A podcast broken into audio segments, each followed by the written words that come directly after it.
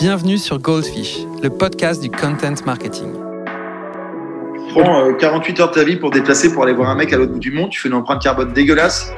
Si c'est pas pour faire un truc qui est en plus que les autres, et c'est pas en plus genre meilleur, c'est t'es obligé de savoir tout ce qui s'est fait avant parce que s'il te donne des réponses et qu'à la fin, plus tard, euh, la blockchain permettra de tout recroiser, les algorithmes aussi, te dira bah, en fait c'est bête parce que t'as posé que des questions qu'elle avait déjà répondu dans 60 interviews. Ça c'est le pire truc. Donc mon taf à moi était de faire le tour et de me dire sur quel endroit il y avait un trou et le trou majeur, c'était lui. Salut à tout le monde. Euh, ici, c'est Grégory. Bienvenue, euh, bienvenue Brieux sur le sur Goldfish, le podcast du content marketing. Comment ça va aujourd'hui? Ça va, très très bien. Ravi d'être là. Bon, bah cool. Comme, euh, comme je te l'ai dit, c'est un petit format original dans la, dans la, dans la mesure où aujourd'hui, j'ai convié François-Xavier, aka FX, mon associé chez You Love Words, qui avait vraiment envie de faire le ping-pong avec moi pour te poser des questions. comment ça va, FX bah, Écoute, ça va très bien. En tout cas, Brieux, je te souhaite la bienvenue. Euh, on a moult de questions à te poser, donc j'espère que tu es dans les starting blocks.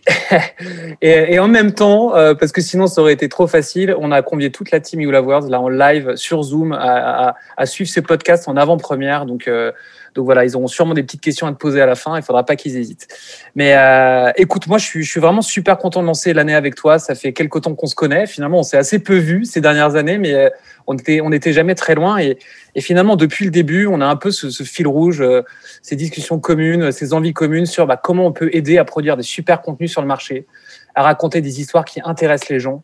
Euh, et, à, je sais pas, à trouver le petit, le petit truc en plus qui fait qu'à un moment, un contenu, c'est pas quelque chose qu'on va consommer euh, en, moins de 8 secondes. Et d'ailleurs, je voulais commencer par là avec toi et, savoir si tu pouvais te prêter à l'exercice de te présenter justement en moins de 8 secondes. C'est à toi. Moins de 8 secondes. Alors, moi, je suis un type qui aime bien écrire, qui aime bien raconter les histoires, qui aime bien les produire, qui aime bien les faire voyager je suis plutôt sympa, curieux, passionné. Je parle trop vite en général. Et j'aime bien aller vite quand c'est utile, donc euh, voilà, on va aller vite aujourd'hui. Bon bah nickel, nickel, qui était presque, on va dire 10 secondes, mais franchement ces deux secondes de rab, elles étaient, elles étaient pas volées. Euh, Qu'est-ce que je veux, je veux te dire? Est-ce que tu veux justement peut revenir peut-être là, vu que tu as un peu plus de temps sur, euh, on va dire ton parcours, euh, je sais qu'avant le, avant le podcast, j'avais déjà euh, j'avais teasé deux trois personnes qui me disaient mais ce mec, c'est quoi son histoire et tout, ça doit être dingue. Il y a beaucoup de fascination quand même aujourd'hui autour de, de, de, de Sopress. Et euh, bah vas-y à toi euh, ton histoire, comment tu arrives à Sopress et finalement peut-être de quoi aujourd'hui tu es le plus fier de, de, ces quelques années qui viennent de s'écouler. Ouais, bah on va dire qu'on a écrit une histoire collective et au départ, on était un peu des bouffons de tout le monde parce qu'on se retrouvait euh, entre, entre 8h et 6h du mat à essayer d'échanger, à créer un magazine de foot qui s'appelait SoFoot. Moi, je suis arrivé, j'ai pas fondé la boîte, je suis arrivé avec, euh, j'ai trois ans de moins que les trois fondateurs de l'ESSEC. Par contre, je suis arrivé au numéro 5 euh, ou 6 de SoFoot. J'ai débarqué dans une salle où il y avait 70 personnes beaucoup de mecs, mais également Malik de Keranga, qui était écrivain, il y avait François Bégodeau, il y avait des gens qui aimaient pas forcément le foot. Et les six premières heures de présence en réunion, ils ont fait un débat sur les Stones et les Beatles. Euh, et donc, en fait, finalement, ça n'a rien à voir avec un magazine de foot. Juste ce qui était intéressant, c'est de voir que régulièrement, tous les mois, pour la conférence de rédac, des gens se réunissaient pour partager une pizza et de la bière. Et de temps en temps, on parlait de foot pour faire un sujet. Donc, le fait de ne pas en faire un, un, un, sujet fondamental, le sport, c'était bien parce que j'avais fait un stage chez 11 mondial en troisième euh, en tant que journaliste sportif. Je m'étais promis de plus jamais faire ça parce que c'était catastrophique. Donc, euh, je me suis mal démerdé dans la vie. Je me retrouve aujourd'hui à, faire vivre un groupe de presse et à vivre avec des gens qui, effectivement, bah, sont journalistes et pour certains sur le sport aussi. Canon. Canon, qu'est-ce que qu'est-ce que tu retiens du coup de de ces, euh, je sais pas, peut-être en quelques mots de toutes ces années passées là euh, sur euh, sur sur Sopress et peut-être peut-être SoFoot dans un premier lieu parce que c'est peut-être ton les premiers souvenirs que tu avais dans cette boîte quoi. Ouais, bah nous on est on n'est pas des, je pense qu'on est des laborieux avant tout, ça qu'on bosse beaucoup. Euh, on sait, en général, on part sur des projets où on ne sait pas ce qu'on va faire, donc on connaît pas les sujets, on connaît pas les thèmes, on n'a rien de préconçu, on essaie de trouver des histoires. Par contre, on aime bien tout, je pense, raconter les gens, c'est le seul point commun qu'il y a, de, rencontrer, de passer du temps on peut faire des interviews de 5-6 heures chez quelqu'un qui nous laisse poireauter dehors, prendre un café, essayer de comprendre. On l'a fait dans le sport, qui était un milieu qui n'était pas habitué à ça, euh, dans le foot au départ. Donc ouais, les premières histoires, le premier papier, je crois que c'est sur les sur les, les, anciens joueurs de foot qui ont monté des bars. Donc autant dire que c'est pas le truc le plus Canon. On parlait à des potes de promo qui me disaient mais c'est pourquoi ce sujet, pourquoi pas aller voir des joueurs pro? Parce qu'au départ on était tricard de partout quoi. Et le Real Madrid a ouvert une porte, Barcelone a ouvert une porte. Des clubs comme Evian et Caen au début ont fermé des portes en disant vous n'avez pas le droit de vous foutre de notre gueule. Donc on s'est retrouvé un, sur un équilibre qui était euh, d'essayer de raconter les histoires, notamment pour ceux qui allaient les lire. Et euh, on était aussi nous les premiers à essayer de s'épater les uns les autres en se disant qu'on écrivait déjà pour nous 30, 40, 50. Et puis si ça, si ça nous plaisait tous et que c'était suffisamment ambitieux, tout ça autour de Franck Hanez, et bah derrière, on allait trouver peut-être des gens qui allaient les, lire et les, acheter. C'est ce qui s'est passé. Ok, ok, canon, super clair. Écoute, c'est Tom. Moi, j'avais une première question que je m'étais préparée là, dont je voulais vraiment te parler. Euh, c'est finalement quand on, quand on pense à, bah, Sopress du coup au sens large. On se demande aujourd'hui comment vous êtes organisé. C'est derrière la façade, comment ça tourne une, une, aussi belle maison? Je sais que c'est un sujet qui te plaisait aussi parce qu'il est il est pas neutre. Est-ce que vous avez un lieu à vous, un gros QG Est-ce que vous êtes disséminé un peu partout? Est-ce que c'est le bordel? Est-ce que c'est hyper structuré? C'est quoi cette petite sauce interne euh, en termes d'orga? Alors historiquement, on a toujours bossé avec des boucles de mails euh, énormes du jour et de la nuit à n'importe quelle heure. Donc c'était, euh, ça pouvait être se filer des 06, se filer des idées, défoncer les sujets des uns et des autres. Parce qu'en fait, nous, on n'a pas trop d'ego sur nous. On a beaucoup, beaucoup d'ego sur ce qu'on fait, sur le contenu, en se disant s'il y a un truc qui est pas très bien, euh, bah, j'ai le droit de dire que c'est de la merde, même si c'est un sujet de mon meilleur pote ou de quelqu'un que j'aime beaucoup. Euh, il faut qu'on aille à l'essentiel. Donc, euh, le, il y a toujours une liberté de parole qui était très très franche, puis on était là pour se marrer surtout, donc il fallait qu'il y ait un mélange d'informations. Quand je dis on bosse beaucoup, c'est qu'on est capable d'avoir 60, 70 témoins pour un portrait de 6 pages, et ça personne fait ça. Enfin, je veux dire, dans la presse française, même internationale, de consacrer autant de temps à croiser les sources et avoir de l'info pour pouvoir faire du contenu éditorial. Donc ça, c'est le premier point. Et après, ben, on va dire que notre talent, notre boulot pour grandir, c'est de trouver du, bien identifier le talent de chacun. Je pense qu'on a beaucoup tous beaucoup de défauts, mais on est suffisamment tolérant pour accepter que les qualités des uns et des autres ici sont plus fortes que les défauts. Donc, bah, on prend sur nous et on, on appuie là où on est bon en fait. On, on cherche. Il n'y a jamais personne déjà qui a été viré, puis il n'y a jamais personne non plus qui euh, qui qu'on n'aide pas à essayer de grandir sur ses qualités. Quoi. Yes, trop cool. Ouais, du coup, tu nous parlais un peu d'orga là. Euh, si tu avais concrètement trois conseils à nous donner pour euh, produire vraiment un contenu de qualité, tu dirais quoi? Donc le premier, euh, j'insiste, ça fait trois fois, c'est un peu relou, mais le, volume de travail, ouais, c'est-à-dire qu'en gros le, fait de pouvoir écrire, écrire, écrire encore, se référer au réel aussi beaucoup. Je pense que euh, je me souviens que c'était euh, Xavier Beauvois, le réalisateur, qui était euh, qui fiait des cours à la Fémis et il comprenait absolument pas pourquoi quand il avait ses étudiants à la Fémis, aucun n'avait eu les infos du jour, alors que lui il avait lu trois journaux et il avait déjà six, sept projets de long métrage en disant mais ce qui se passe aujourd'hui en termes de faits divers. Enfin, on va potentiellement aller sur Mars, il y a des pandémies de partout, c'est un terme de Moyen Âge en termes de relations humaines. Euh, les images, les histoires du dehors seront toujours plus fortes que ce que vous aurez en tête si vous avez créé tout seul dans votre coin. Donc en fait, je pense qu'aujourd'hui, c'est beaucoup s'informer et être super, euh, super, euh, on va dire comme une éponge en fait, récupérer de l'info partout parce qu'elle est déjà là. Quoi. Ça sert à rien d'essayer de se dire tout seul, on est, on est des génies, c'est pas vrai en fait. Le deuxième point, c'est plus effectivement réussir à trouver son rythme. Nous, on a galéré de ouf entre le 5, 5 mars 2015 et puis 6 mars 2015 et puis la fin de l'année 2015 parce qu'on a lancé Society.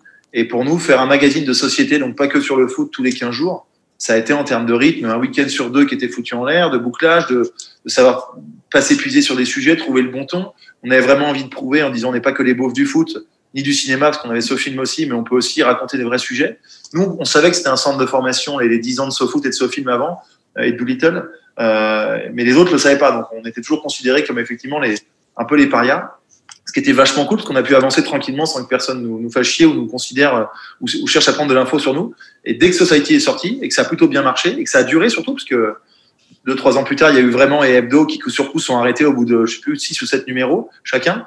Donc faire durer un magazine papier, euh, si ça marche pas tout de suite, t'es mort. Nous on a eu de la chance que ça marche plutôt bien, que les annonceurs nous suivent, et puis euh, et puis aussi que bah, on, on essaye de s'arracher pour faire un magazine qui nous plaise encore une fois à nous d'abord, et ensuite raconte un peu le monde d'aujourd'hui les trois points, donc je t'avais pas donné le troisième, c'était déjà de, faire des partenariats. En fait, en gros, de quand on sait pas faire quelque chose, d'aller chercher quelqu'un de l'extérieur. En général, nous, on va moins chercher qu'on nous sollicite. Donc en fait, on répond quasiment à tout le monde. Tous les gens qui nous écrivent ou qui nous proposent des trucs, en général, on répond vite parce qu'on sait que bah, la richesse, la créativité, elle vient toujours de l'extérieur. En vrai, le, côté subversif, toujours à la marge. Donc tu es obligé d'aller chercher les tendances du moment, euh, les sensibilités, la question d'âge aussi, d'aller se dire qu'aujourd'hui euh, bah, les mecs qui arrivent avec 18, 19 ans, ils sont beaucoup plus brillants en termes d'information, de, logique, d'outils, euh, de regard sur le monde parfois. Donc, il faut, faut en permanence essayer de chercher des talents qui sont pas toi, quoi. Donc, de, de se forcer à aller à écouter des nouvelles formes de prise de parole.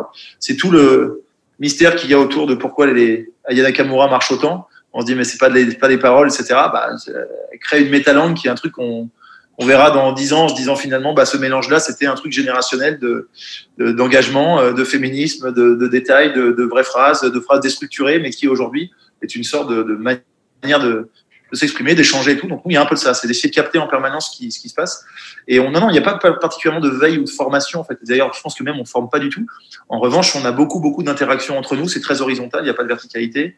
Chacun peut parler à qui il veut quand il veut. Euh, et par contre, c'est vrai que, bah, Autant avant, c'était un truc bordélique où tout le monde arrivait avec sa personnalité et faisait ce qu'il voulait. Autant maintenant, on les sent peut-être parfois un peu impressionnés par l'idée de rentrer dans un groupe de presse. Donc notre boulot, c'est de leur dire que ce, ce groupe de médias a évolué que parce que quand on arrivait nous, euh, on avait envie de. C'est une anecdote en fait que j'avais. Carsten Wenger avait raconté pour un joueur qui s'appelle Boyan qui joue à Barcelone. euh, et qui était après parti Arsenal et qui disait je sais que je, il avait 16 ans, il était considéré comme le futur Messi. Il a dit je sais que je, je deviendrai jamais Messi parce que j'avais peur d'aller chercher une bouteille d'eau au milieu du vestiaire à Barcelone quand j'étais jeune. Et en fait, quand tu es jeune ou n'importe quel âge, quand tu quelque part, tu as intérêt à dire vous allez devoir faire avec moi, vous allez devoir faire avec mes qualités, avec mes défauts, mais je suis en place et, et me considérez pas comme une. Faut déjà pas se considérer soi-même comme une sorte de, roue de secours. Donc ce truc de dire je suis en place et je travaille avec vous, ça incite à créer des relations et des liens et ça incite à faire grossir en fait les compétences, la qualité puis le travail collectif. Quoi. Trop cool, euh, ça, a dû faire plaisir cette anecdote à Ben. Hein. On, a, un mec de notre team qui est fan d'Arsène Wenger, donc ça a, dû, ça a dû lui évoquer des souvenirs aussi. Puis Boyan, je vois très bien, c'était une belle promesse qui a pas trop transformé, mais il avait quand même, il avait quand même du talent ce joueur. Bah, dans la tête, il l'expliquait lui-même en disant je j'étais pas fait pour euh, pour tenir le choc. J'étais trop, euh, je me sentais illégitime, pas à ma place. Aujourd'hui, trouver sa place, c'est la plus grande difficulté qu'on a tous, que les gens aient des moyens, pas de moyens, des études ou non. Réussir à trouver sa place dans un monde en plein chaos, c'est juste une bataille de tous les jours. Donc, il n'y a pas de bonne recette. Il faut juste trouver le truc qui, qui nous convienne. C'est clair, c'est clair, c'est clair. Moi, il y avait un truc que je voulais te demander. Euh, c'était un peu, d'ailleurs, c'est un peu le leitmotiv de, Goldfish. Hein, c'est ce, temps d'attention le, poisson rouge, les 8 secondes. On en a parlé mille fois déjà, mais justement à l'heure où on est un peu dans une culture de l'instantané, euh, du format court, on parle de snack content. Euh, ben vous, vous avez pris aussi. Alors, je pense que vous en faites d'une certaine façon, mais vous avez aussi pris le contre-pied de tout ça notamment via bah, le best-seller de l'été dernier, tout le monde s'en souvient évidemment, euh, de, la, de cette affaire, cette fameuse affaire de Ligonès. Voilà, moi ce qui m'intéressait, c'était euh, justement de, comprendre comment, euh, quand on est Sopress, on se lance là-dedans et, qu'on arrive à sortir une affaire qui, qui cartonne avec je sais pas combien de pages produites, de plusieurs tomes et des, nombreux, des, nombreux projets à l'étude et en cours. Tu vas nous en parler pour continuer de faire vivre cette affaire-là.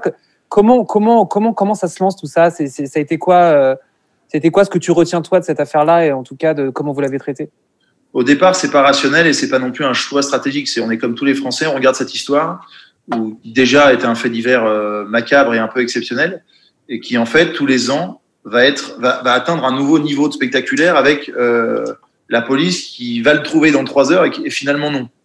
Donc c'est arrivé à Roquebrune, c'est arrivé ensuite avec cette histoire de Guy Joao qui sera patronyme qu'on va garder là de notre ami qui est parti à, à Edimbourg mais qui n'avait aucun rapport avec le mec. Et à partir de ce moment-là, quand on s'est rendu compte qu'effectivement, bah, euh, ça devenait, c est, c est, ça a pris une ampleur telle. Il y avait déjà deux journalistes qui bossaient dessus depuis deux ans, mais comme un autre fait divers. Enfin, je veux dire, il y a plein de faits divers qui sont suivis longtemps. Mais comme ça a pris un côté ultra spectaculaire pour toute la France, que le samedi matin, toute la presse avait, avait euh, fait la couverture en disant il est arrêté, et qu'en fait pas du tout. On est sur un fail monumental de la presse française. On avait euh, on avait 15 magazines, 15 journaux qui avaient euh, mis ça en couve.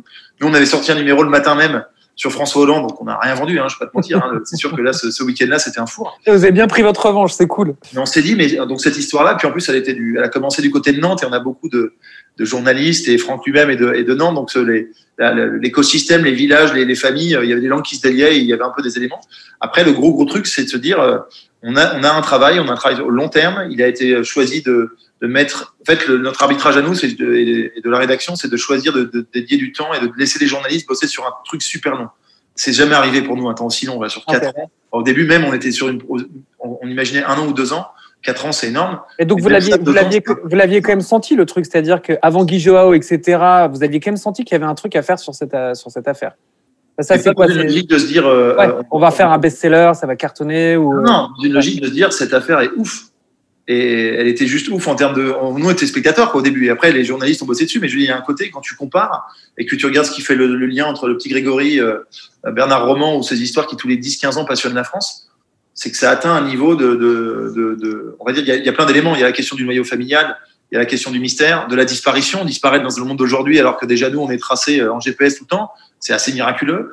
Et de se dire que la police elle-même et toute la police et les médias s'engouffrent dans le truc et le mec arrive à les piéger bah là c'est Lupin XXL quoi. C'est qu'à un moment donné le mec il est, on va pas le retrouver, on sait pas où il en est, on sait toujours pas où il en est. Il y a différentes thèses aux 50-50 il serait ou à l'étranger aux Philippines où il est décédé et pour l'instant personne n'a pu trancher. Et euh, donc le grand grand talent c'est effectivement le volume d'informations et puis d'avoir bah, des pistes, de récupérer un disque dur, de récupérer un témoignage, puis deux puis trois et de bien comprendre aussi. Je pense que les gens sont ouverts parce qu'il n'y avait pas de volonté de faire du, du, du sensationnel. C'était on veut comprendre.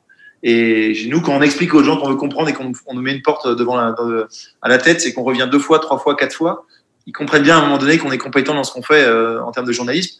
Et c'est ce, ce, rapport humain-là qui a tout décidé, tout déclenché de la qualité du contenu qu'il y a. Mmh. L'écriture joue énormément, mais c'est 98%, c'est le, le boulot en amont permettant d'organiser les idées Et après, il y a ce supplément d'âme que l'article et l'histoire racontent, où en termes d'écriture et de contenu, là, si on, si on parle un peu sur la forme, bah, il y a parfois des détails qui, sont, qui paraissent des détails très étirés. Et d'un coup, on revient sur un truc important en court terme. Enfin, le rythme est quelque chose d'assez, d'assez prodigieux. Hein. Il y a un côté musical mm. qui fait qu'on décroche pas, quel que soit son niveau euh, d'information, de culture, de milieu social. Enfin, c'est pas le sujet. C'est que l'histoire est passionnante et racontée de manière passionnante. Et vous vous attendiez à ce succès? Euh, Ce qui était prévu, c'est que c'était, ça devait sortir en, en avril donc super timing hein, en plein confinement. Donc euh, on a en plus on est et plein confinement et puis la crise de Prestalis. Il hein, faut savoir que la presse française est distribuée, distribuée euh, par euh, par deux entités. Nous on était avec Prestalis qui était effectivement une structure super endettée et qui a décidé bah, de, de pas décidé mais a, avait du mal à se financer. Donc en fait on, il nous rendait même plus l'argent qu'on devait toucher. Qu'on vendait un magazine à cette période. Pendant le confinement on a vendu plein de mags et les magazines qu'on vendait l'argent était gardé pour rembourser la dette de Prestalis parce qu'on était éditeur co-associé, mais qu'on n'avait aucun rapport avec sa gestion. Donc c'était un peu du, ouais, un peu du, piratage quand même. Euh, il y avait un rapport de force, on tord le bras et on demande de sourire, donc c'est pas possible. Donc euh, ça a décalé dans le temps, et c'est vrai que les chroniques estivales, on avait déjà toujours eu des bonnes ventes de Society euh, fin août, fin juillet, début août. Donc ça s'est passé à ce moment-là, et alors après le décollage, comment l'expliquer, ça j'en sais rien. Il y a un mélange de, mise d'abord de, de 30 000, puis de 70 000, puis un retirage, puis une réimpression. Et par contre, il y a eu ce choix de le faire en deux temps d'accepter le côté feuilletonnant comme à l'ancienne. C'est en gros, il y a un côté feuilleton. On aurait pu tout mettre et faire un numéro spécial. Et la très très bonne idée effectivement de la rédaction là-dessus, des rédacteurs en chef, c'est de se dire on va faire 35 pages dans le premier numéro et deux semaines plus tard on mettra 35. Si jamais on arrive à créer un engouement, peut-être que ça va décoller.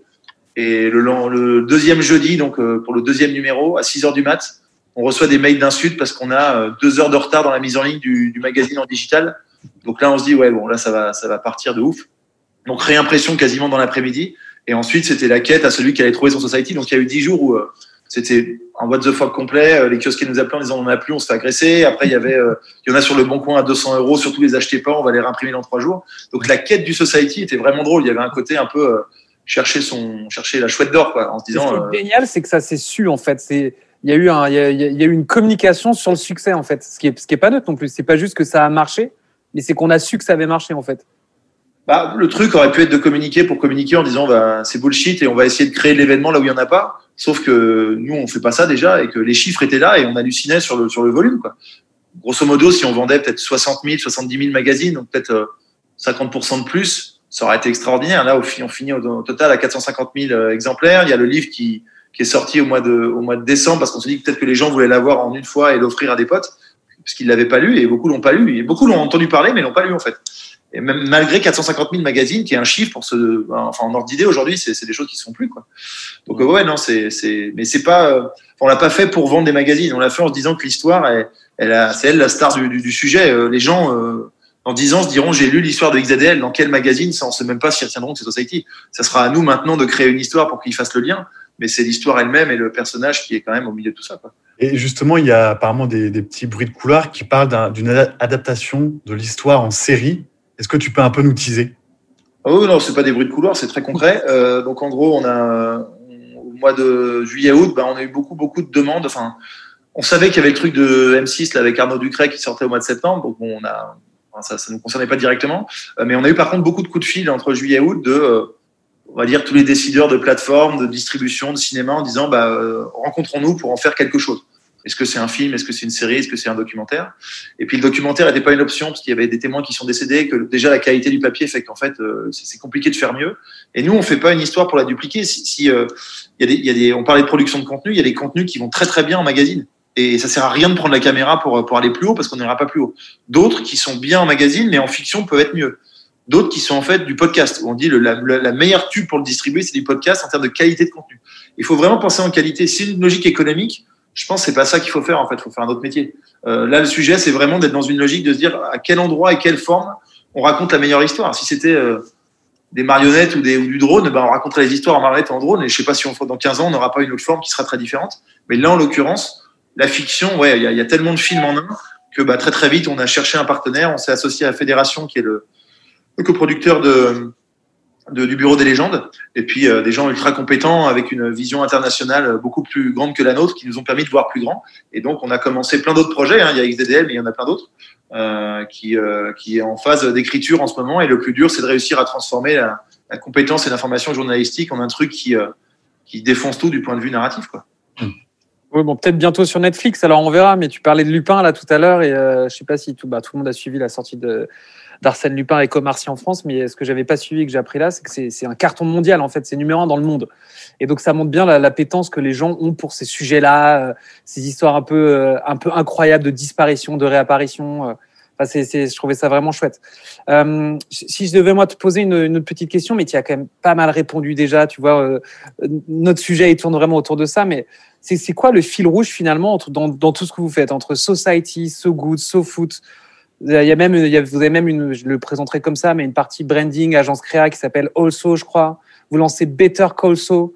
Euh, tu pourras nous en parler évidemment. Euh, c'est, quoi ce, ce, ce, cette sauce, euh, cette sauce euh, qui est la vôtre en fait? Bah, c'est pas prospectif jamais. C'est, euh, enfin, on n'a jamais fait d'études, par exemple, avant de lancer les magazines, on n'a jamais fait d'études de marché.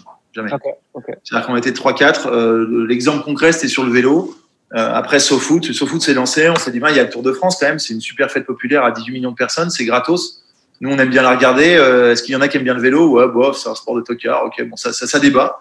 Et puis à un moment donné, on se dit, mais quand même, c'est des super histoires. Il y en a quelques-uns qui les aiment bien. Et puis, il suffit que quelqu'un débarque et trouve le titre pédale en se disant, j'ai trouvé le titre, ça va s'appeler pédale, c'est rigolo. Alors on se dit, bon, bah, maintenant, on est obligé de le faire. Parce que s'il y, a un, y a un magazine ou un truc qui sort et qui s'appelle pédale, on va être dégoûté. Donc, bah, en fait, c'est, on se pousse au cul. Bien sûr que comme on a un peu de compétences en chiffres et en lettres, on regarde si on prend un risque financier majeur ou non. On passe deux, trois coups de fil pour savoir s'il y a des gens qui nous suivent au moins au début. Et on prend le pari à chaque fois de se dire que si c'est bien, euh, et bah, d'autres suivront. C'est vraiment ça le truc. C'est pas de se dire, euh, on n'a jamais prévu d'avoir faire un carton et on n'a jamais prévu de se planter non plus. On se dit si c'est bien, on pense qu'à un moment donné, ça rencontrera un public. Il y a beaucoup d'envie en fait. C'est s'il y a un truc qui vous fait marrer, qui vous fait triper. Tout à l'heure, tu disais quelle histoire pour quelle forme? En gros, vous avez une histoire sympa à raconter. Vous imaginez la forme et bah là, on vous dit banco, on y va. C'est que des activités de désir. Déjà un parce qu'on n'a pas envie de se faire chier et que c'est notre vie, on préfère s'amuser. Et deux parce que bah, dans la vérité, si tu fais des trucs qui t'intéressent toi, euh, et si tu le fais vraiment sincèrement, il y a de fortes chances qu'il y en ait plein d'autres au même moment qui trouvent que c'est quand même intéressant en vrai.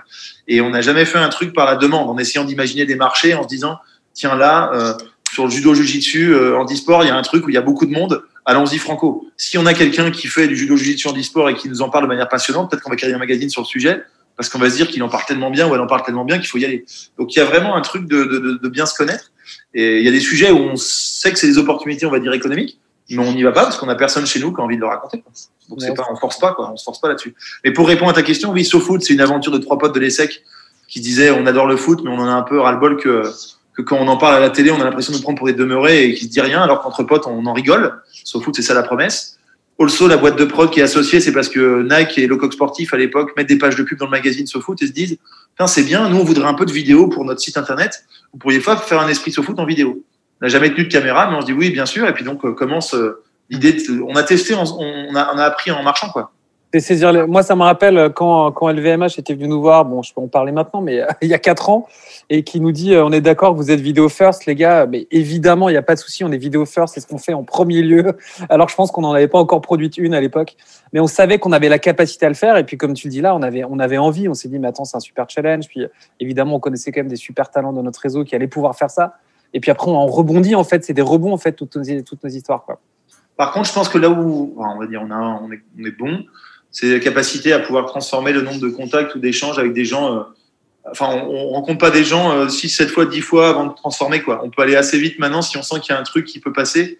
Euh, la plupart des magazines ou les derniers projets, c'est ça se fait en deux réunions. Un, un, tableau Excel sur un post-it et puis banco quoi donc c'est sur du temps court ah, donc euh, avoir en fait c'est beaucoup plus simple de vivre avec des erreurs qu'on a fait soi-même que d'essayer d'écouter trop de gens et de se dire c'est là où je dois aller. Si tu crois pas vraiment, ça sert à rien de le faire en fait, parce que tu n'apprendras pas. Si tu réussis, c'est un coup de chance, et si tu réussis pas, tu pourras t'en prendre aux autres. Alors qu'en fait, plus tu te plantes toi, plus c'est vachement. Euh, enfin, c'est c'est vrai que ça fait la palissade, mais euh, se planter soi-même avec ses propres erreurs, tu t'apprends t'apprends dix fois plus que les autres. Et comme on est plusieurs, on a moins de chances de se planter parce qu'il y en a toujours un avant qui dit oh c'est une connerie, euh, faisons-le autrement. Donc au moins il y a un côté un peu maintenant paratonnerre et on est plutôt bien organisé pour s'entendre, s'écouter et puis et puis foncer quand il faut y aller. Trop cool, trop cool. Petite pastille là que j'aime bien moi dans Goldfish, c'est ce qu'on appelle le golden number. Donc tu as dit que vous n'étiez pas euh, obsédé par, par l'argent et évidemment et on, et on, vous croit et on vous, et, on vous comprend. Euh, donc tu n'es pas justement obligé de parler de, chiffres financiers, mais un chiffre, un chiffre qui te vient en tête là, qui pourrait symboliser euh, bah, toi tout ce que tu as fait aussi au sein de, de, Sopress ou je sais pas ou un chiffre dont tu n'es pas l'initiative ou qui évoque pas un de tes succès chez, chez Sopress, tu dirais quoi Genre un chiffre clé sympa?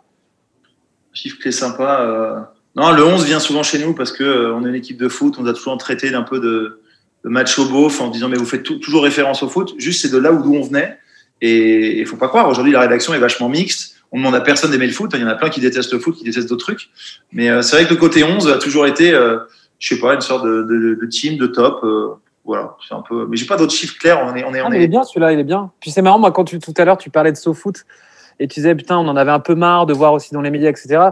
On a tous aimé 11 mondial hein, dans, notre, dans notre enfance. À un moment, on avait envie d'autres choses, évidemment. Il y a eu, eu d'autres médias sur, sur le foot, mais c'est marrant, ça m'a fait penser à 11 mondial. Donc, tu vois, le, 11 aussi. Nous, quand on est arrivé avec SoFoot, je me souviens, moi, j'étais pas là au tout début, tout premier numéro, mais je sais que Franck avait rencontré Eugène Sacomano, qui lui avait dit Oh là là, si vous voulez faire des trucs intelligents avec le foot, oubliez, ça marchera jamais.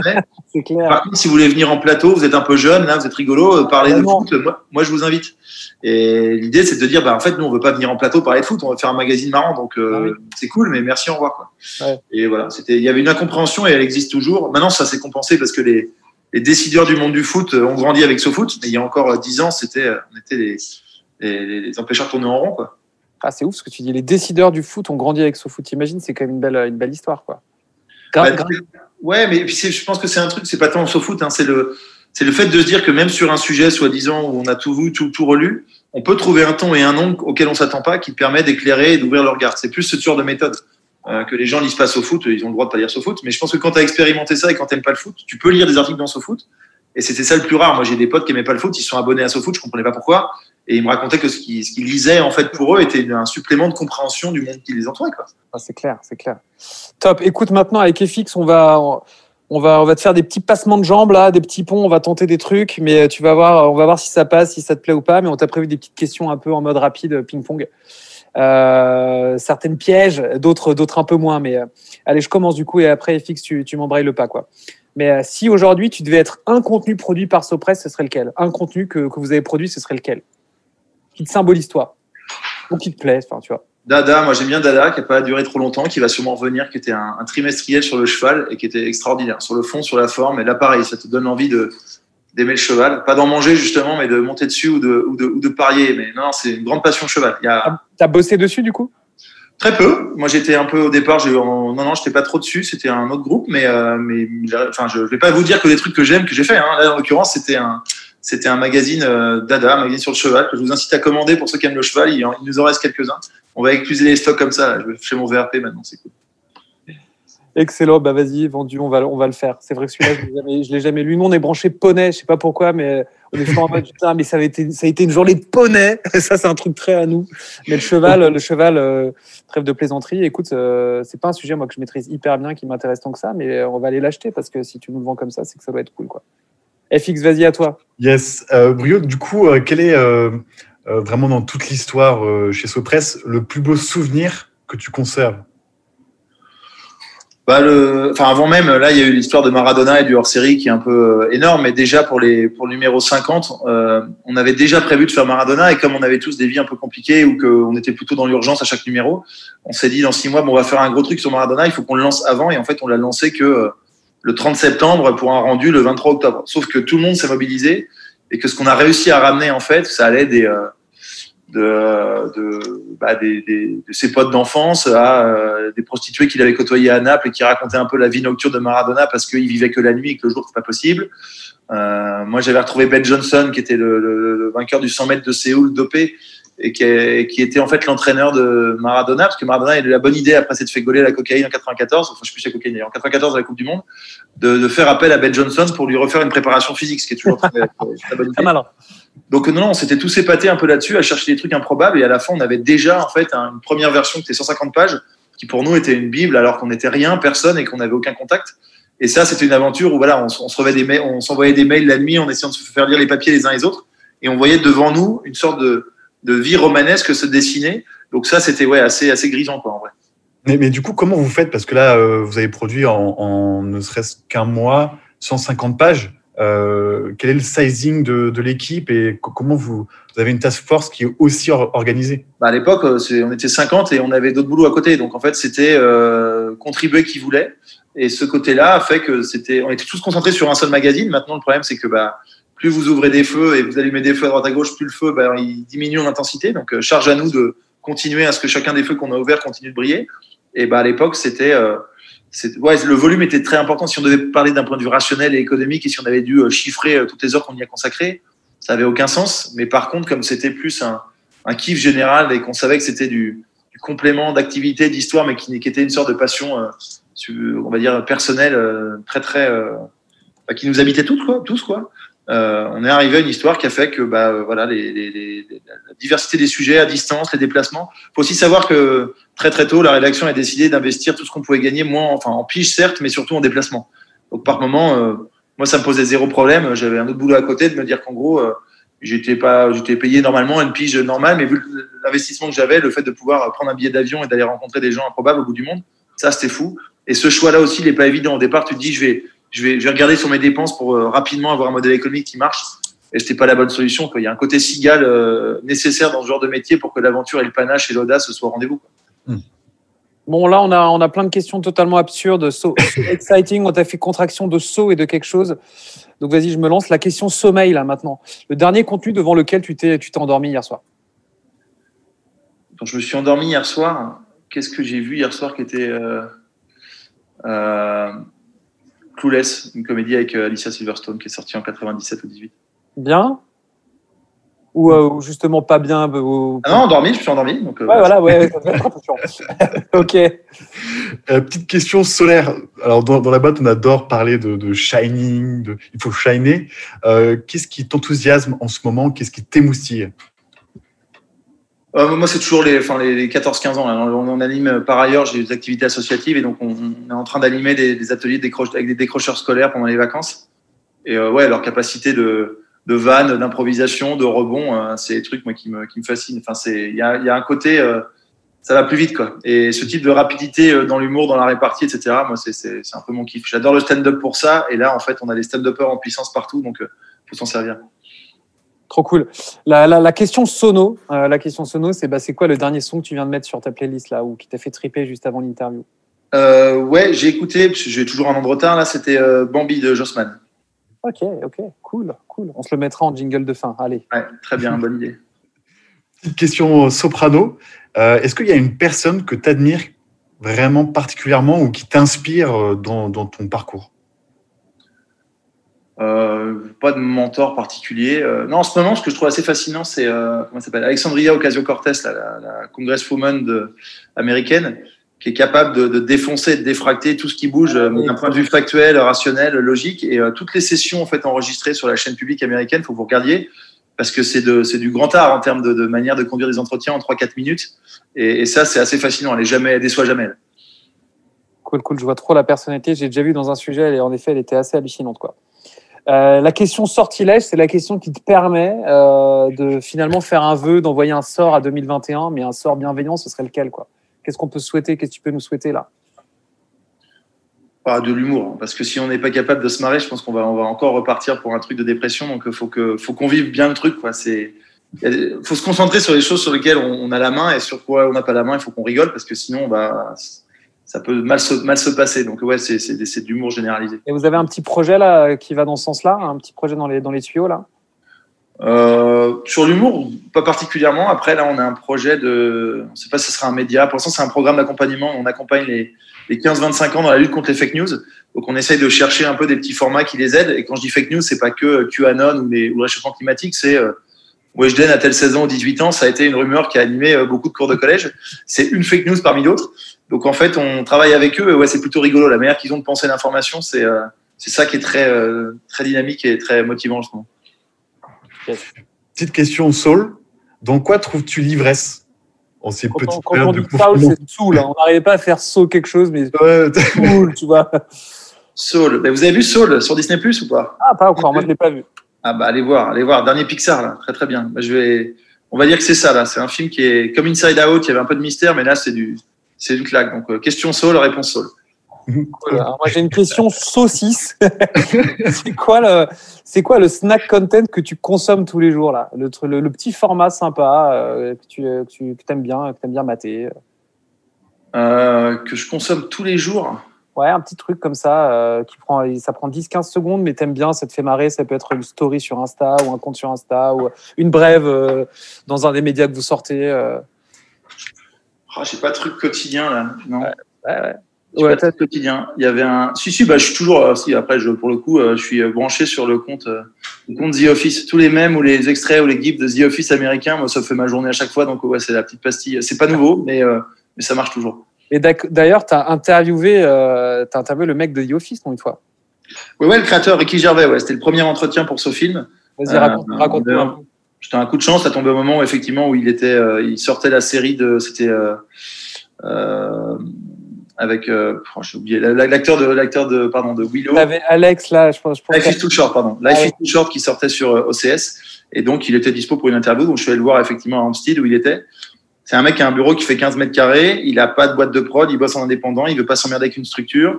Il a un mur avec des post-it.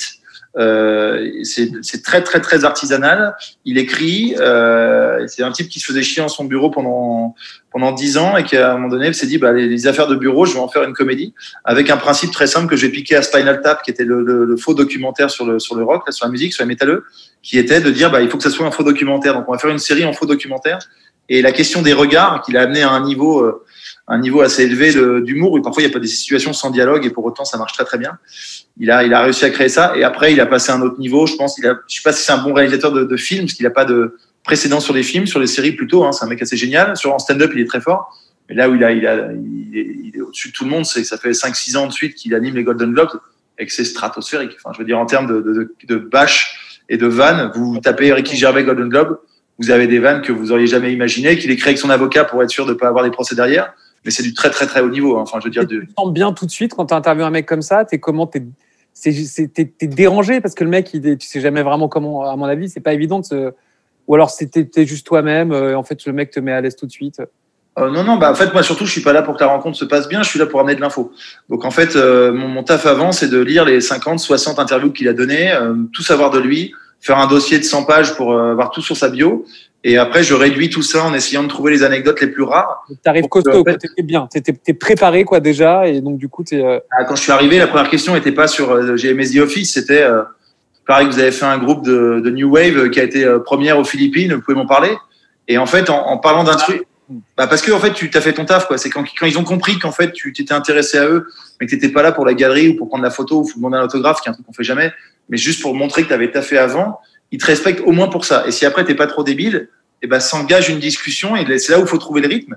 Et le point de départ, c'est de l'information et être prêt. Jamais on a débarqué devant des mecs en ne sachant pas toute leur vie. Hein. C'est jamais arrivé ça. Bah vas-y, alors je vais rebondir et après je te repasse la main FX, mais sur ce que tu viens de dire. Mais du coup, on s'est un peu documenté.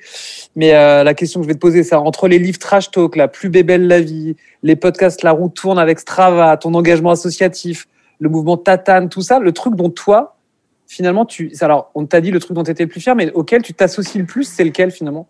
Le truc dans lequel tu as mis le plus de toi ou dans le, truc dans lequel tu as passé le plus de temps?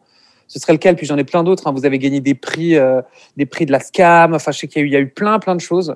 Euh, tu, dirais quoi du coup là-dessus? Ils s'alimentent tous. En, enfin, je pense qu'il y a plein de trucs qu'on fait aujourd'hui qui sont le fruit de trois, quatre autres projets précédents et aussi des projets qui se font pas.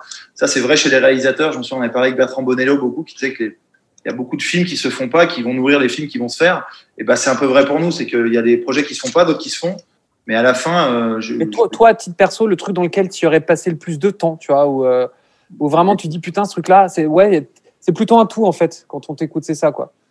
Bah, je suis pas capable de faire ça. Moi, si j'avais été effectivement monomaniaque, j'aurais rêvé hein, d'être monomaniaque et d'avoir une passion dans la vie et de m'y dédier pour essayer de toucher à l'excellence. Mais c'est c'est plutôt euh, moyen partout. Il y a un côté très horizontal en se disant je fais beaucoup beaucoup de choses, mais j'ai rien poussé dans un seul domaine et on est un peu beaucoup dans ce cas-là chez nous. Donc c'est le mode de fonctionnement qui nous convient. On a mis beaucoup de temps pour certains à essayer d'accepter que ça faisait partie de notre vie, d'essayer de d'arrêter de courir après une sorte de de lièvre ou de truc qu'on nous promet, juste d'essayer de se comprendre soi et on vient de ça. Donc euh, non non. Le seul truc qui était un peu exceptionnel, c'était au moment de l'Euro 2016 où là, ça m'avait pris, j'étais pour le coup un peu le seul à y croire, et donc ça m'a pris beaucoup, beaucoup de temps à essayer de convaincre tout le monde, mais finalement, il disait oui, alors que c'était- ça devait se planter. C'était euh, un match-concert qui a lieu à la Philharmonie de Paris. C'était la première fois et unique fois, hein, y a- ça s'est jamais arrivé dans le monde, qu'il y ait un match de sport en direct sur un grand écran qui soit en direct, donc accompagné par un orchestre symphonique. Un orchestre symphonique, c'est pas un iPod, c'est pas euh, un mec avec une flûte, c'est 65 musiciens qui doivent déjà être prêts à savoir ce qui va être joué, et dans le milieu de la musique classique et de la musique contemporaine, de leur dire qu'on ne va pas savoir ce qu'on va jouer parce qu'on va jouer en fonction du match. Euh, C'était terrorisant. Je me suis pris des, bananes par 4-5 orchestres, des grands orchestres parisiens. Je comprenais bien que c'était pas leur ADN, mais qu'à la fin, bah, quand tu es persuadé qu'il y a un truc qui peut se faire et que tu vois pas où est le problème, tu dis mais je vois pas où est le frein. En fait, je comprends que ça s'est jamais fait, mais je vois pas où est le frein. On a fait, j'ai calculé une fois, j'ai fait 42 réunions, tu vois, sur un an et demi juste sur le projet, consistant à essayer de convaincre un élu, un chef d'orchestre, un musicien, une salle, euh, un partenaire, euh, un partenaire technique, un directeur. Mais à force, bah, quand tu crois un truc et que les autres te disent pas non, tant qu'on ne dit pas non, il n'y a aucune raison de t'arrêter, hein, sinon tu es le seul responsable en fait. Et à la fin, ça, c'est fait. Donc pour le coup, le résultat est très spectaculaire pour aller euh, voir sur Internet, mais et ça s'est pas refait. J'ai un autre on avait entendu parler. On avait quand même pas mal parlé de ce truc. En effet, ça avait l'air fou. Ouais. Trop cool. Non, mais on a, on a, il y a une deuxième version qui se prépare. Là, c'était devait se faire cette année et le confinement l'a empêché. Donc 2021 sera peut-être l'occasion de faire un revival sur un autre thème, mais, mais très funky aussi. Cool. Et Fix, tu poses l'avant-dernière question, je poserai la dernière, puis après on va, va faire, kiffer l'équipe un peu. Euh, je, je suis sûr qu'ils ont des questions à te poser, quoi. Petite question saugrenue. Si tu avais trois conseils à donner à des jeunes qui sortent d'école de journalisme, de communication, euh, qu'est-ce que tu leur dirais? Trois ou un. Si tu arrives trois, c'est cool. Ouais, ouais, on est très, très, très, très mal placé pour filer des conseils. Donc, quand on nous en donnait, ça nous horripilait. Donc, plutôt ouais. euh, passer à Sopress, on discute et on verra quoi. C'est le seul conseil. Venez nous voir. On verra. Donc, de se voir, c'est trop cool. Euh, J'ai une question que j'assume pas trop. Elle était formulée par FX, mais vu que je faut, faut que je fasse la question saumon. Comme tu le sais, le saumon est capable de remonter le courant et de surmonter pas mal d'obstacles naturels, mais finalement, euh, tu es entrepreneur aussi, euh, directeur du développement, tu as lancé plein de trucs chez Sopress. Dans ta vie pro, le, truc qui a été le plus difficile finalement, et, et je sais pas, l'épreuve la plus dure à, affronter, euh, ça aurait été quoi en fait? Ça a été quoi ton truc à toi qui a été difficile et sur lequel il a fallu te, retaper un petit peu quoi? Bah déjà, on est sur des métiers pas compliqués. Nous, on n'est pas aide-soignant, on n'est pas chercheur où il faut trouver absolument un vaccin pour sauver des vies. Enfin, je veux dire, ce qu'on fait, c'est quand même c'est l'écume des choses. Quoi. Alors, bien sûr, on y prend du plaisir et puis et puis on, on pense qu'il y a des gens que ça, qui ça amène un sourire et un peu d'information dans leur vie. Mais si on n'était pas là, je suis pas sûr que ça change radicalement la donne. donc, je pense qu'il n'y a pas de raison de, de considérer que c'est des tu obstacles. Tu parlais de Prestalis, par exemple. Là, on en parlait l'autre jour aussi pour Ouais. quoi. Tu me disais putain chaud quand même ce qui nous est arrivé. Et dans ces moments-là, il faut être solide. En fait, vous avez dû trouver des parades. euh, et, après, tu- enfin, quand on regarde ça dans le rétroviseur, on se dit bah ça fait partie de la vie et ça nous est arrivé évidemment. Euh, Bah, en fait, le truc, c'est que depuis le début, c'est très horizontal, et pas que dans notre fonctionnement, mais aussi dans la manière de concevoir le développement. Il n'y a pas d'ambition de grossir, il y a l'ambition de, pas d'ambition, mais en s'étendant, en s'étendant horizontalement. faut que vous voyez un truc qui s'appelle le radeau décime, qui a été créé, je pense, il y a 25 ans, qui était un, radeau qui se baladait en Amazonie comme ça, sur les arbres, les uns les autres. Bah, il y a un peu de ça, il y a un truc, en fait, même si à un moment donné, il y a un truc qui, qui, au milieu qui coule, si tous les autres points, en fait, sont bien attachés, en fait, il n'y a pas de raison que tu coules. Donc, nous, on a énormément diversifié, aussi dans une logique de se dire que s'il y a un titre qui marche pas, si on, on se prend un coup par un partenaire ou si dans l'occurrence Prestalist nous verse pas ce qu'ils nous doivent et c'est quand même plusieurs centaines de milliers d'euros, il faut qu'on arrive à trouver des solutions et à se baquer pour être créatif et continuer à avancer parce que euh, personne sera là pour nous ramasser à toute cuillère. Peut-être qu'un jour des gens diront ah c'est vraiment dommage que Sopress n'existe plus. Ah ouais, t'as acheté un magazine depuis 12 ans. Ah non non, moi j'étais sur Twitter, mais c'était ce qu'ils faisaient. Ouais. Donc euh, voilà, on sait que c'est ça, donc on, on pleure pas. Nous ce qu'on fait c'est plutôt du plaisir. On n'a pas de raison de se plaindre. Par contre, ça demande de, ouais de- de- d'avancer d'avancer euh, de manière assez assez coordonnée quoi. Bon, écoute, super clair. Il nous reste une petite dizaine de minutes. Euh, donc, euh, bah, si tu es toujours OK, je te propose bah, qu'on conclue avec quelques petites questions. Je pense que dans la team, il y en a. Il y a des, il des footeux dans le tas. Je pense à toi, Ben. Je sais pas si tu une question. Il y a Victorien. Et puis il n'y a pas que des footeux. Moi, j'ai lu So Good récemment. J'ai trouvé ça canon. Donc, je sais pas, allez-y, prenez le micro et posez des questions à Brio. On l'aura pas tous les jours sous le coude. Donc, c'est le moment. Qu'est-ce qui se lance? Moi, je veux bien commencer. Euh, salut Brieux, cool de t'avoir cet après-midi. Est-ce que, euh, moi j'ai une question, euh, comment est-ce que tu expliques, que, bon, vous avez racheté Tsu- Tsugi il n'y a pas très longtemps, mais comment est-ce que tu expliques qu'il n'y ait pas de, encore dans la galaxie Sopress un, voilà, une belle, un beau magazine sur la musique euh, avec des, des vraies histoires, etc. Tsugi, c'est surtout des tendances, pas mal de choses sur le spectacle. Euh, est-ce que c'est prévu qu'il y ait voilà, quelque chose sur, euh, sur la musique qui se lance euh, bientôt Bah, sur la musique, il faut raconter des histoires de musique. Aujourd'hui, c'est de la critique de musicale, mais en fait, euh, les réseaux sociaux euh, suffisent largement. Et après, les grandes histoires de musique, on en parle déjà dans Society. Euh, Là où on l'a traité vraiment, en fait, le côté événementialisation est vachement important pour nous pour créer un magazine. Et en fait, tous les ans, on a un supplément spécial transmusical, nuit sonore, francopholies. C'est notre manière à nous de raconter en fait des histoires de musique. On produit par ailleurs aussi euh, les contenus, des contenus pour Spotify. On a fait l'interview de Damso, la Dame solitaire, qui est sortie il y a un mois. Euh, on, est en fait community management de Spotify. On s'est retrouvé, euh, moi, je suis retrouvé avec, à chercher, à traquer pendant une semaine Madlib à Los Angeles pour qu'à la fin, bah, ça soit une, une histoire qui passe à travers Green Room, le média d'Heineken. Donc en fait, on a tellement d'activités qui traitent de la musique où les gens savent pas forcément que c'est nous, mais nous au quotidien, ça nous fait plutôt kiffer de le raconter que c'est comme ça qu'on le, diffuse. Et après, Tsugi, c'est un magazine qui a quand même vachement évolué. C'est pas que prescripteur de tendance, il y a un côté magazine musique d'aujourd'hui et de demain. Et, euh, et on s'est plutôt rencontrés en affinité sur plein de sujets. Un magazine un peu mythique, historique avec une communauté qui a fait un super bouquin sur l'électro là. Euh, donc non, non, on continue par du livre, par différentes formes. Donc euh, un magazine unique musique, ça nous trotte dans la tête, mais c'est pas une urgence ni un besoin impératif parce que c'est déjà présent dans nos vies quoi de manière éclatée.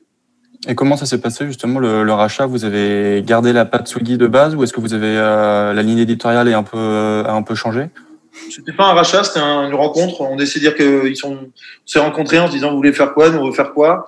Et, euh, et puis c'est aussi Tsugi, c'est pas que le magazine, ils ont aussi, euh, ils font la, la, radio, ils ont pas mal de choses. la programmation du Trabendo également, donc il y a une salle et c'est aussi là-bas qu'on avait fait une soirée Ligue des Champions euh, Liverpool-Tottenham. Euh, donc on essaie de croiser les milieux, euh, on s'est rencontrés, découverts et puis on fait des choses ensemble. La ligne, c'est des fondateurs du magazine, donc c'est eux qui la fixent, mais c'est sûr qu'en rencontrant Sopress, bah, c'était pas forcément leur ADN de départ musical. Après, il n'y a même pas d'ADN Sopress, en gros c'est le sujet, la musique mmh. sur lequel on se frite encore plus que le foot, pour être très concret. Donc je pense que personne n'a les mêmes trucs et dès que quelqu'un avance un, un, artiste en général et il se prend des volets de bois vert, donc c'est le sujet le moins consensuel de la rédaction. Euh, donc c'est aussi pour ça qu'on n'y est pas allé parce que personne n'était d'accord. Après eux, bah, ils essaient, ils sont solubles là-dedans et ils sont plutôt bons pour prendre les idées, les transformer en articles et en histoire. Donc euh, on fonctionne comme ça aujourd'hui. Ça marche. Qu'est-ce qu'il y a une petite question là sous le coude? On y réfléchit. Allez, moi je t'en pose une autre en attendant. Euh, c'est quoi la première question que tu as posée à Tarantino quand tu l'as interviewé? Eh, C'est très mal passé ça. S'est très mal passé parce qu'en en fait, moi, le sujet, c'est que je savais que j'avais peu de temps. Euh, c'était chez lui sur la terrasse dans sa maison à Los Angeles. J'avais trois quarts d'heure. Et en fait, j'ai lu beaucoup, beaucoup, beaucoup d'interviews de lui avant. Euh, et, et j'arrivais pas à comprendre pourquoi il disait toujours cool, cool, cool en interview alors qu'il a le menton fermé et qu'il est absolument pas cool. Donc il fallait que je l'amène ça. Et je voulais l'amener tôt pour essayer de créer une brèche. Et J'étais tombé euh, trois jours avant sur euh, une de ses multiples listes de ses dix films préférés. Il y a au moins 100 listes, dans 100 listes différentes de ses dix films préférés. Et il y en a un qui s'appelle Big Wednesday sur les surfeurs, qui a été fait par John Milius, qui est un réalisateur qui avait, qui avait fait Conan le Barbare, qui est une sorte d'énorme mec et qui a fait un, un film d'une subtilité incroyable. Big Wednesday, vous pourrez chercher. Dedans, il y a le, le, pilote de Supercopter dans ses jeunes années. Euh, et je vois ce film de surfeur et je me dis, mais c'est bizarre parce que vous arrêtez. La question était celle-ci, c'est-à-dire vous vous avez l'air, vous dites tout le temps cool, et puis quand on vous parle de surfeurs, vous avez adoré Big Wednesday, mais vous dites que les surfeurs ne méritent pas ce film. Euh, donc, euh, pour être concret, jusqu'à quel point vous êtes cool? Alors, Ça, c'était la première question. Et donc, et donc, direct, il a enchaîné en me disant, bah nous, euh, nous les Noirs, euh, il dit quoi? Nous les Noirs, les surfeurs, on les déteste. Tous les mecs qui écoutent Kiss, euh, c'est des sous-hommes. Voilà, première réponse. Donc là, je dis, alors, nous les Noirs, c'est un peu compliqué. Vous n'êtes pas Noirs? Il me dit, si, si. Je dis, bah non, non, pas trop en fait. Il me dit, bah si, si, j'ai grandi avec des Noirs à Torrance. Donc commence un truc de quiproquo. Ah ouais. Et en fait plus on parle de sa vie à lui, plus il est gêné. Et donc ça se voit vite qu'il se balance en avant. Ça, euh, il a le menton en avant, il a un côté un peu stressé. Et je le savais, ça, j'avais observé en interview. Donc dès qu'il est stressé, vous vous dites Jean-Luc Godard ou, Melville. Et là, tout de suite, il va mieux. Il fait oh là là, Melville, machin. Donc il part, il raconte ses histoires qu'il a, qu'il a dit à tout le monde, mais de manière brillante. C'est un énorme orateur et un, et un chroniqueur de cinéma. C'est quelqu'un de brillantissime en termes de, de passeur et de cinéphile. Et une fois qu'il était tranquille, je rattaquais avec son père, avec sa mère, avec la violence, avec les femmes, avec l'argent. Donc à la fin, on a une interview qui est euh, qui était juste du dosage, parce que si j'avais continué une question de plus, il aurait pu me dire, mec, t'es chez moi, casse-toi, j'ai pas que ça à foutre. Il est arrivé avec un énorme t-shirt euh, euh réservoir dogs, mais trop petit, donc son bit dépassait, parce qu'il avait mis, il avait acheté il y a 15 ans, mais il avait vachement grossi aussi. Donc euh, non, non, c'était que là pour le coup, c'était vraiment du dosage. Il y avait un côté un peu de karting. Il fallait vraiment que je fasse gaffe pour sortir de la route. Et ça s'est bien passé jusqu'à ce qu'il me foute dehors. Quoi. Et du coup, ce que tu cherches à ce moment-là, c'est tu cherches quoi en fait dans une interview comme ça? C'est un truc qu'on ne connaît pas sur lui? C'est c'est un, un, jeu, c'est un challenge. C'est quoi l'exercice justement? Prends 48 heures de ta vie pour déplacer pour aller voir un mec à l'autre bout du monde. Tu fais une empreinte carbone dégueulasse.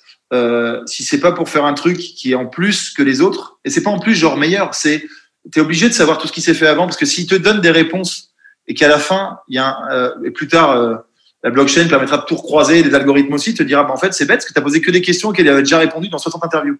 Ça, c'est le pire truc. Donc, mon taf à moi était de faire le tour et de me dire sur quel endroit il y avait un trou et le trou majeur, c'était lui. J'arrivais pas à comprendre quel était son problème avec les femmes. J'arrivais pas à comprendre son rapport à la violence. Il dit que la violence c'est au cinéma, mais est-ce que lui s'était fait péter la gueule? J'arrivais pas à comprendre son rapport à l'argent. J'arrivais pas à comprendre pourquoi il était bloqué dans les années 60. Donc c'était que des trucs de vie sur lui. Mais bon, comme en général il n'aime pas parler de lui, bah ouais, c'était malaisant quoi. À la fin, il m'a dit bah c'était très bien pour vous. Moi j'ai pas aimé cette interview. Merci, au revoir. Puis il a fini par revenir, ressortir. Il a fait grincer la porte. Il est arrivé avec une critique de film en me disant je fais un film sur les critiques de Don Siegel. Je voudrais que vous la lisiez. Vous me disiez ce que vous en pensez. Ouais, il s'est dit que c'était peut-être ouais ouais. Il avait besoin d'un avis un peu un peu autre quoi. Un mec qui gratte. ce mec qui est pas là pour se faire des potes ou moi non. Enfin, en l'occurrence, j'y allais pas pour ça, mais lui, il y allait pour pour. il se rêve plus grand réalisateur du monde et son objectif, c'est qu'en fait tout serve son son rapport au cinéma et son histoire en lien avec le cinéma. Et c'est pour ça qu'il est fort aussi. Yes. Allez, une petite question, Ben ou Justine ou Sam? Euh, moi, j'ai une petite question. Salut Brieux. Euh, bah, déjà, super. Merci beaucoup pour, euh, pour l'échange. C'était super intéressant. J'ai une question. Je ne sais pas si tu sauras me répondre. Comment est-ce que vous est venue l'idée des tests comparatifs dans tous les society bah, On a la chance d'avoir dans les murs deux auteurs qui s'appellent Sylvain Gouverneur et Maxime Chamou, qui ont écrit plusieurs séries dont une où je me gourre tout le temps du titre, je sais pas si 17h59 ou 18h, enfin une série qui, je, suis lamentable. Je vais vous la trouver parce que sinon ça sera pas possible. Ils avaient créé Ploop aussi sur Arte Créative. Je sais pas si vous aviez vu Ploop, ça vous dit rien? Non. Ah, non. Ok, bah vous chercherez aussi Ploop, c'est l'histoire d'échange de SMS, une série en échange de SMS. Je sais pas si vous avez vu ça en format. C'est, c'est assez drôle. Ils sont très très drôles et c'est eux qui se sont dit en gros, bah, à un moment donné, il faut faire un cahier utile, pas faire un cahier de de gens qui se regardent écrire. Donc, qu'est-ce qui serait utile? Bah, Aujourd'hui, c'est de faire 50 euh, millions de consommateurs, mais en une demi-page, avec un petit ton rigolo. Donc, concrètement, ils font pas que écrire. Hein. Euh, on reçoit des trucs de chiffres, d'huile d'olive, qu'ils analysent, qui pèsent. Enfin, tous les c'est pas un truc genre ils écrivent pas dans le vide. Hein. C'est des, des, obsessionnels du détail. Donc, en fait, euh, c'est même Sylvain qui fait le dessin. Les, dessins que vous voyez, c'est lui qui les fait. Donc, il prend les vrais papiers, il refait le dessin, et donc le dessin, c'est le sien. Donc, non, non, c'est une, on déconne pas avec le test comparatif quoi chez nous c'est un truc très sérieux ça s'appelle 18h30 pardon. Voilà. C'est la première chose que je regarde quand j'achète un society. Je commence par là. Donc euh, c'était une question ah, mais tout le monde sait bien d'avoir ses rendez-vous euh, personnels et d'aller chercher à droite à gauche mais voilà c'est une bonne c'est une bonne manière d'entrer dans le magazine je pense. Cool. Allez on a bientôt on a bientôt utilisé le temps de brieux là. Moi j'ai une dernière question mais avant euh, si vous en avez une allez-y quoi. Ouais, salut Brieux, moi j'ai une petite, une petite question plus sur SoFoot. Euh, on parle souvent du rapport du rap euh, avec le foot. Est-ce que c'est euh, un axe que vous souhaitez développer euh, chez SoFoot ou que, que, vous avez en tête? On a eu plusieurs projets, éventuellement de bouquins, de citations. On voulait faire un petit bouquin là-dessus. le seul lien, c'est qu'en fait, c'est des potes de, c'est des potes d'enfance. Donc en fait, ils hmm. ont fait du foot et du rap, mais c'est pareil que le hip-hop et le basket. en général, c'était souvent des, c'était pas terrible. Hein. C'était pas toujours incroyable. C'est-à-dire qu'en gros, le fait est qu'ils se connaissent trop bien, ou alors qu'ils ont les mêmes rêves et notre boulot à nous est de les déstabiliser. Donc, en fait, quand ils sont trop, trop proches, bah, il n'y a pas la, la, distance qui convient. Mais euh, après, il y a eu une interview aussi. Il y avait Gignac, Seth Gecko, c'était stratosphérique. C'était euh, incroyable. en termes de ref, en termes de punchline, en termes de vision sur le truc, les mecs étaient suffisamment limpides. Gignac était, est quelqu'un qui est, qui est assez instinctif et qui voit, qui voit juste. Euh, non, non, non, il y a des bonnes surprises. Hein, je dis pas le contraire, mais globalement, en fait, plus généralement, quand on prend des gens du même milieu et que ça paraît une évidence, c'est typiquement euh, les conditions pour faire une très mauvaise interview. Parce que c'est trop proche quoi. Voilà. Il y a trop de complicité et à la fin toi tu es content tu fait euh, tu dis oh je les ai vus c'est cool. Mais en fait tu regardes tu dis tu dis ah c'est pas terrible en fait. J'ai pas réussi à créer la distance qui a fait que ça frictionnait quoi. Qu'à un moment donné il y avait une raison d'être de cette rencontre. Et du coup l'interview la plus catastrophique que tu faite? Après celle de Tarantino. Euh, non c'était euh, Mike Lee le réalisateur anglais parce que euh, en général, ce qu'on faisait à l'époque, c'était quand il y avait que au foot. Moi, j'aimais bien le cinéma. Euh, mon prétexte pour aller rencontrer les réalisateurs et les réalisatrices que j'aimais bien, c'était euh, de faire une interview en lien avec le foot. Donc, au début, l'attaché de presse était, était, complètement paumé. Mais quand ils avaient vu qu'on avait Wim Wenders, Francis Ford Coppola, Danny Boyle, euh, Benicio del Toro, bon bah, on était au moins éligible. Donc, à un moment donné, sur Mike Lee, c'était l'inverse. Je pense qu'ils avaient besoin de parler du film. Ils étaient contents que ce foot s'intéresse à eux. Mais il n'avait pas trop briefé sur le fait que ça allait être une interview de foot. Et lui, je pense que le foot, il s'en car, mais total. Donc, j'ai commencé arrivé et qu'en général le mec se complètement, la question qui marche toujours, c'est de se dire bah, vous, si on vous donne une vingtaine de caméras, comme les matchs de foot, comment vous mettriez en scène quoi? Vous mettriez les caméras où? Vous filmeriez quoi? Puis le mec dit non mais je vois très très bien votre jeu là. Vous êtes en train d'essayer de me faire parler d'un sujet que j'ai pas envie de faire. Euh, là vous allez me montrer un, dans deux minutes vous allez me montrer un frigo rouge en me disant alors rouge comme Manchester United. Ça a tourné en rond, j'ai pas envie de le faire. Je dis bon ok c'est assez honnête, je pensais faire, merci au revoir. Ça a duré 7 euh, minutes. Et on n'a jamais rien publié. J'ai dû expliquer à Tachet Presse, j'ai dit en même temps là-dessus. Euh, bah, fallait le prévenir, comme ça on serait pas déplacé. Bon, moi, je, ça fait partie du jeu et c'était assez sain, assez honnête et voilà, il n'y a pas de, pas d'embrouille, mais ça s'est arrêté net. T'es justifié, t'as compris en fait, quoi. Ouais, ouais, mais moi, si j'étais lui, j'aurais arrêté avant même. J'aurais posé la question et j'aurais dit, mais ça sert à rien qu'il se déplace, le mec. et ton meilleur souvenir d'interview, du coup? Euh, Le meilleur souvenir d'interview, euh, bah, c'était euh, c'était Oscar Niemeyer, l'architecte brésilien. Euh, en fait, c'était euh, j'ai jamais allé au Brésil. Je suis allé qu'une seule fois. J'avais prévu ces vacances depuis sept mois. Et je me suis dit, bon, si je vais à Rio, il y a deux gens que je dois rencontrer, deux personnes que je dois rencontrer. Il y a Walter Sales, donc, qui m'avait déjà répondu, donc j'allais le rencontrer, j'étais content. Et puis Oscar Niemeyer. Et Niemeyer, j'ai dû, je vais pas vous mentir, j'ai envoyé 70 mails, 15 lettres, 7 recommandés. Et à chaque fois que j'ai appelé, etc., enfin, je me faisais défoncer en disant, mais il n'y a pas que c'est à foot, c'est les 100 ans aujourd'hui, c'est très gentil, euh, merci, au revoir. Et puis je disais pas, alors pour le coup, je disais pas que c'était le foot, parce qu'ils détestent le foot, enfin, ils s'en foutaient du foot. Donc je disais en disant, c'est un média français qui veut parler de l'architecture et de l'architecture des stades en particulier, voilà, c'était ça la porte d'entrée. Et puis une semaine avant, quoi, je sais pas, au feeling, encore une fois, d'insister, d'insister, j'avais lâché l'affaire. Hein. Depuis deux mois, je me suis dit, bon, laisse tomber, pense à tes vacances là, et euh, je relance, et je tombe sur un assistant français qui me dit, ah bonjour, euh, bah, ça va bien, oui, monsieur Oscar, il est dispo la semaine prochaine, 16h30, bah voilà, vous avez une demi-heure avec lui, merci, au revoir c'est bizarre quand même. Il y a un truc qui est un peu bizarre. J'y vais, je rentre. C'est un immeuble qui est sur Copacabana qu'il a dessiné lui-même. Donc, euh, je monte au neuvième étage. Et puis là, j'arrive. Et puis, euh, j'arrive sur une baie vitrée qui domine tout Copacabana. Donc, la vue est incroyable. Euh, et puis, lui, il a un petit bureau de 10 mètres carrés, comme ça. on dirait un Jedi. Donc, en fait, le mec a 100 ans à l'époque. Donc, il est penché en avant. Il a son Marcel blanc impeccable, sa chemise blanche impeccable. Il est gominé. Son bleu de travail. Il est à son poste de travail. Donc, il y a un peu de mise en scène. C'est un peu cabot, mais c'est plutôt sympa. Et puis il arrive, puis il me dit Vous êtes architecte? Je dis Non, il me fait Oh, bon. Euh, et vous voulez faire quoi? Bah, C'est pour parler de foot. Et là, il regarde sur foot, il feuillette et il tombe sur les doubles pages roses qui étaient en fait toutes les rumeurs de cul des footballeurs. Parce que nous, on aimait bien raconter aussi des histoires un peu crado du foot, parce que c'est la réalité du foot. C'est un, c'est un milieu assez crade. Donc il fallait aussi le raconter que cette question du, fait divers sordide fait partie de la vie du foot. Là, je me dis, bon, mec, c'est mort. Ça fait six mois que t'attends. Là, il, il vient te défoncer. Et en fait, c'est un Brésilien, le mec est que tard, et donc de voir deux, trois meufs à poil et des mecs à poil, il dit, oh, c'est plutôt rigolo. Bah, allons-y, discutons. Et donc là, il commence à me dire qu'il a la même vigueur que Ronaldo, il me parle de Georges Bush, de Chavez, de plein de choses. Et bon, là, la dernière question, je dis, mais pourquoi votre bureau, il n'est pas devant la plage? Parce que là, vous êtes, euh, vous avez 10 mètres carrés avec un néon tout petit. Enfin, c'est une légende de l'archive, vous êtes dans un petit bureau. Vous êtes allé voir là-bas? Je dis, ouais, bah, allez-y, retournez. Je vais voir. Me dit, euh, ça va, vous avez vu quoi? Je dis, bah, la plage, euh, les gens sur la plage. Je dis, bah, voilà, je vais pas bosser comme ça. C'est impossible de bosser comme ça. Donc, je suis obligé de me mettre dans mon de travail. Donc, ouais, c'était une demi-heure. J'étais, je crois, le dernier journaliste à l'avoir interviewé, parce que deux ans, trois ans plus tard, il décédait et il a pu donner d'interview. France Culture s'était pris des vents aussi. J'étais le seul français cette année-là, l'année de ses 100 ans, à l'avoir eu en interview. Sur une interview, le mec parlait autant de, de, de Materazzi que de Chavez ou de Bush, quoi.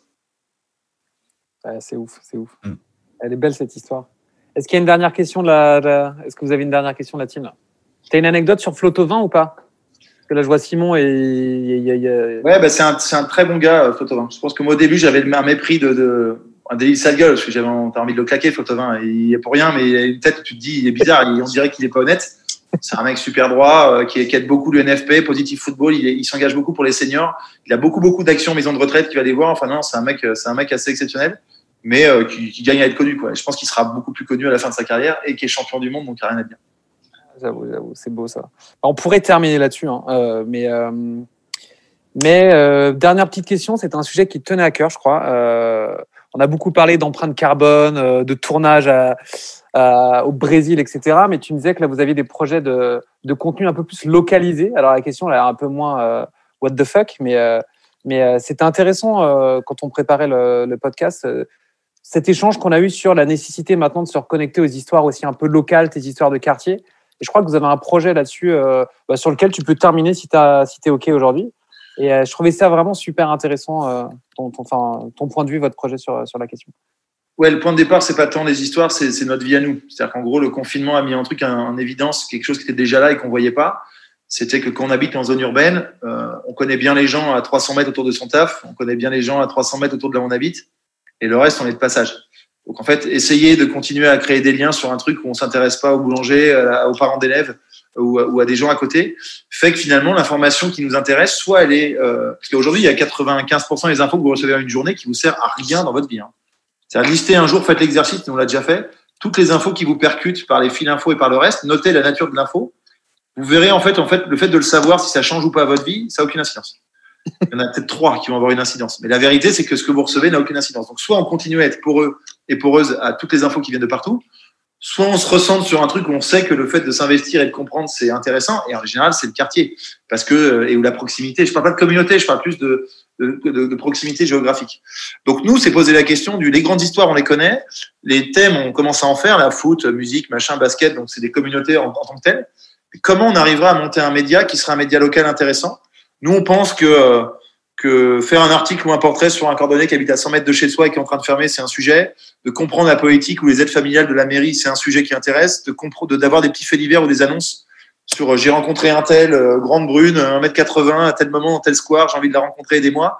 En fait, l'info de proximité, c'est vraiment le truc pour lequel je serais prêt à lâcher un ou deux euros euh, par semaine ou par mois en disant, il y a forcément un truc qui va m'intéresser, c'est chez moi.